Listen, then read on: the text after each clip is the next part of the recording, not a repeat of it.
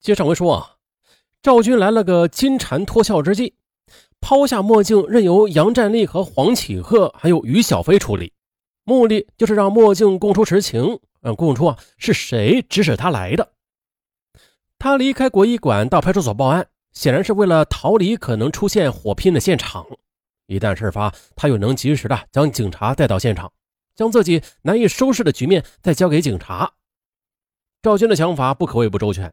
然而呢，当他离开国医馆没多久，杨占利却急匆匆地追上他，对他说：“这安徽人没气儿了。”赵军当即感到坏了，这事态发生了意想不到的转变。恍惚之中啊，他让杨占利再回去看个究竟。一种莫名的恐惧悄悄地袭上了心头。杨占利从国医馆折回来，期间最多不过十几分钟，而恰恰就是这十几分钟的时间，这事态。却再次发生了微妙的变化。精明的杨占利对赵军说：“那个安徽人没有死啊，还有气儿。我从前台取五千元钱，先把他送到医院去吧。”赵军默许了，而除了默许，他似乎已经不知道该如何做才好了。杨占利又对赵军说：“嗯，我带那个人去医院，这事啊你就别管了，你先走吧。”说完，杨占利就头也不回的走了。可是这句看似平常的话，其中暗藏着杨占利多少心思，恐怕只有他自己才清楚了。赵军呢，他仍然什么话也没有说，望着杨占利的背影，他的心情是极为复杂的。赵军期望的并不是这样的结果，但此时此刻，除了杨占利，还有谁能替他收拾这个局面呢？事已至此的他，似乎已经是身不由己了。赵军。果真走了，但他只是开着自己那辆宝马车离开了国医馆，到了王府井的另一家连锁店。大约等了半个小时左右，他才郁闷的回了家。他焦急的等待，等待着关于墨镜的最后消息。也就在这时，他的手机响了，是杨占利打来的。杨占利说：“我们已经把那个人送到医院了，那人没事了。”啊，我跟黄启鹤啊，呃，肯定有麻烦，我俩想回东北去躲一躲啊。你还在这里待着呀？那个安徽人肯定会找你麻烦的。啊，真是越怕越来。赵军最终还是没有逃过这一劫。尽管杨占利始终没有告诉他那个墨镜是死是活，但是听了杨占利的电话，他已经不仅仅是害怕了，甚至感到了极具的恐惧。六神无主的赵军不知如何是好。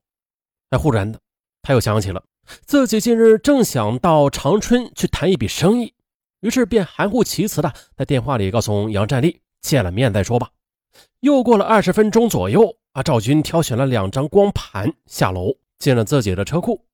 他看到杨占利和黄启鹤已经在那里等着他了，只是简简单单的商量了一下，三人便是决定了暂时离开北京，回东北躲几天。啊，到时候啊，先听听消息再说。黄启鹤接过宝马车的钥匙，便上了车。杨占利坐在副驾驶的位置，赵军则坐在后排。三个人事先去接上了于小飞。黄启鹤脚踩油门，宝马车两束雪白刺眼的灯光便划破夜的寂静，出城而去。而此时呢，已经是十三日晚上九点钟前后了，距离下午事发已将近五个小时。而后呢，六个多小时之后，赵军等四人到了沈阳，而已成为惊弓之鸟的四个人呢，再也不敢在一起行动了，以防万一，旋即变作鸟兽散了。当天下午五点多钟，赵军独自到了长春。到此时啊，已经只能走一步说一步的赵军，在长春的日子天天是如坐针毡。他急于知道来自北京的消息，更想知道那个安徽人墨镜被送到医院之后。怎么样了？还有就是墨镜的同伴，他是否真的去国医馆找他们的麻烦了？然而，没有人告诉他，他更不敢把电话打到北京去。而在七天之后，他终于得到了这方面的消息。出乎他意料的是，告诉他这些消息的不是别人，而是来自北京的警察。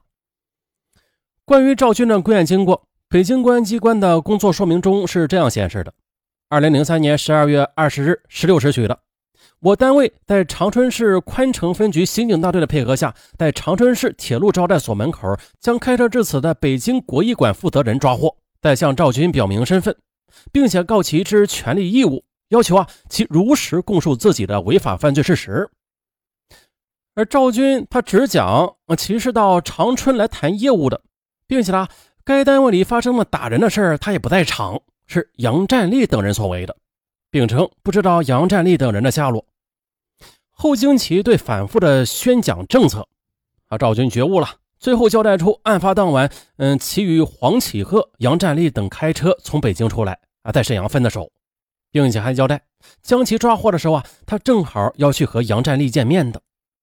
而杨占利他现在啊，正在其被抓获地的铁路招待所内。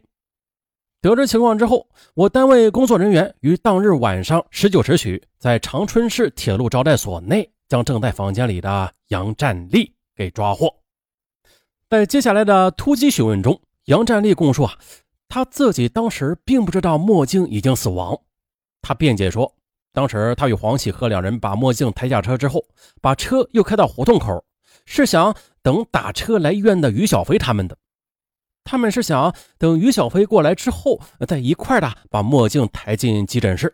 但是在几分钟后，他们不但没有发现于小飞及时赶到啊，同时呢，他们也看到已经有许多人在围观包裹里的黄丽蓉了，并且已经有人拿着手机在打电话。啊，坏了！他当时想，这一定是报警啊！为了不让警察给抓住，他才让黄启鹤把车开走的。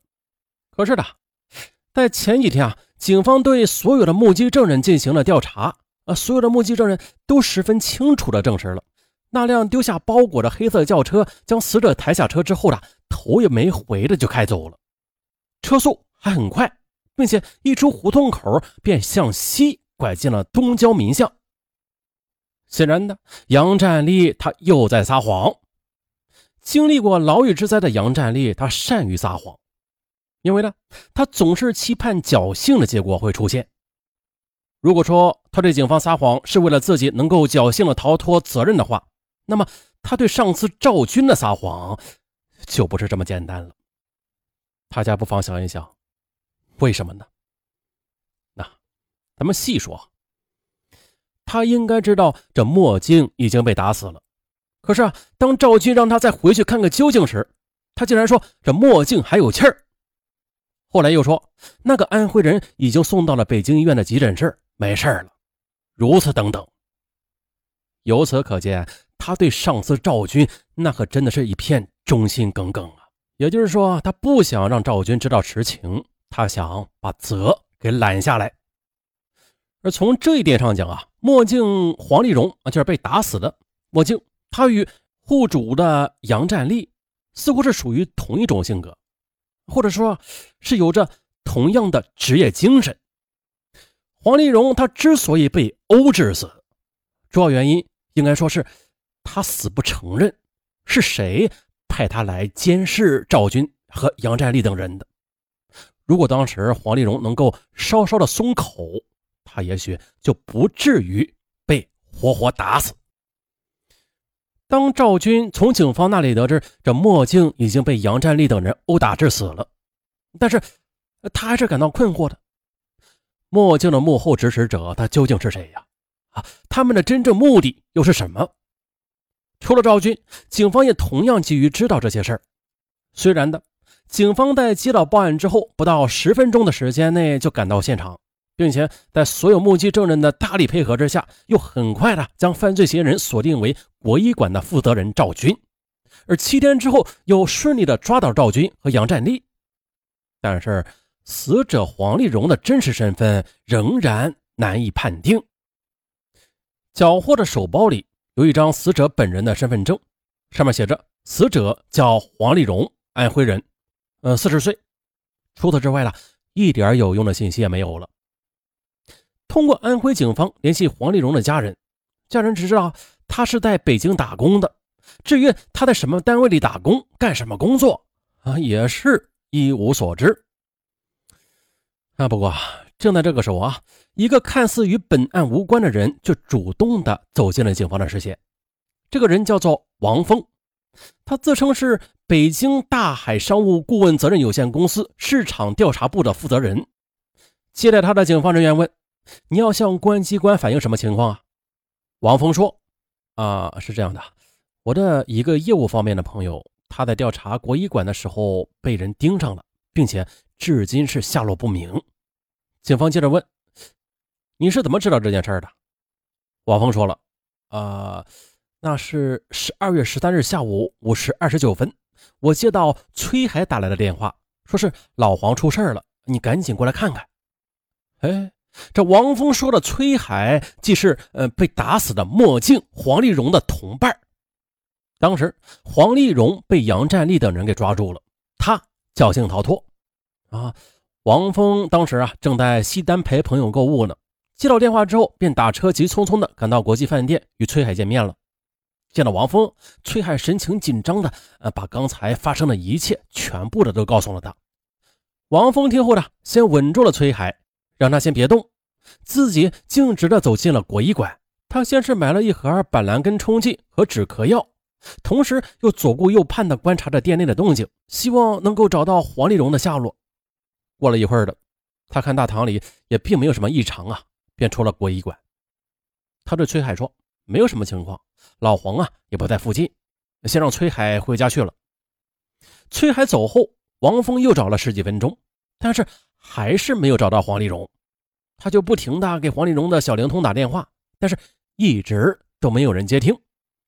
他又走到崔海与黄丽蓉中午吃饭的那家小餐馆，问老板，餐馆老板也证实了，下午确实有人在马路对面打过架的，打完之后把一个人拖进了国医馆。王峰至此已经意识到了事态的严重，他果断的报了警。而事实上，当王峰从西单打车过来，走进国医馆，假装买药时，他要找的黄丽蓉正躺在门诊大厅后面的天井院的地上呢。国医馆的建筑呈回字形，四周是二层小楼，内部员工上下楼梯的时候都设在天井院里。王峰他当然不了解这些情况了，他只在大厅里边转悠。啊，最后空手而归。好，那你再说一下，你说的老黄他为什么派人去调查国医馆呢？警方接着问。啊，是一个叫李之栋的人委托黄丽荣去查的。李之栋，李之栋又是谁呀？咱们下集再说。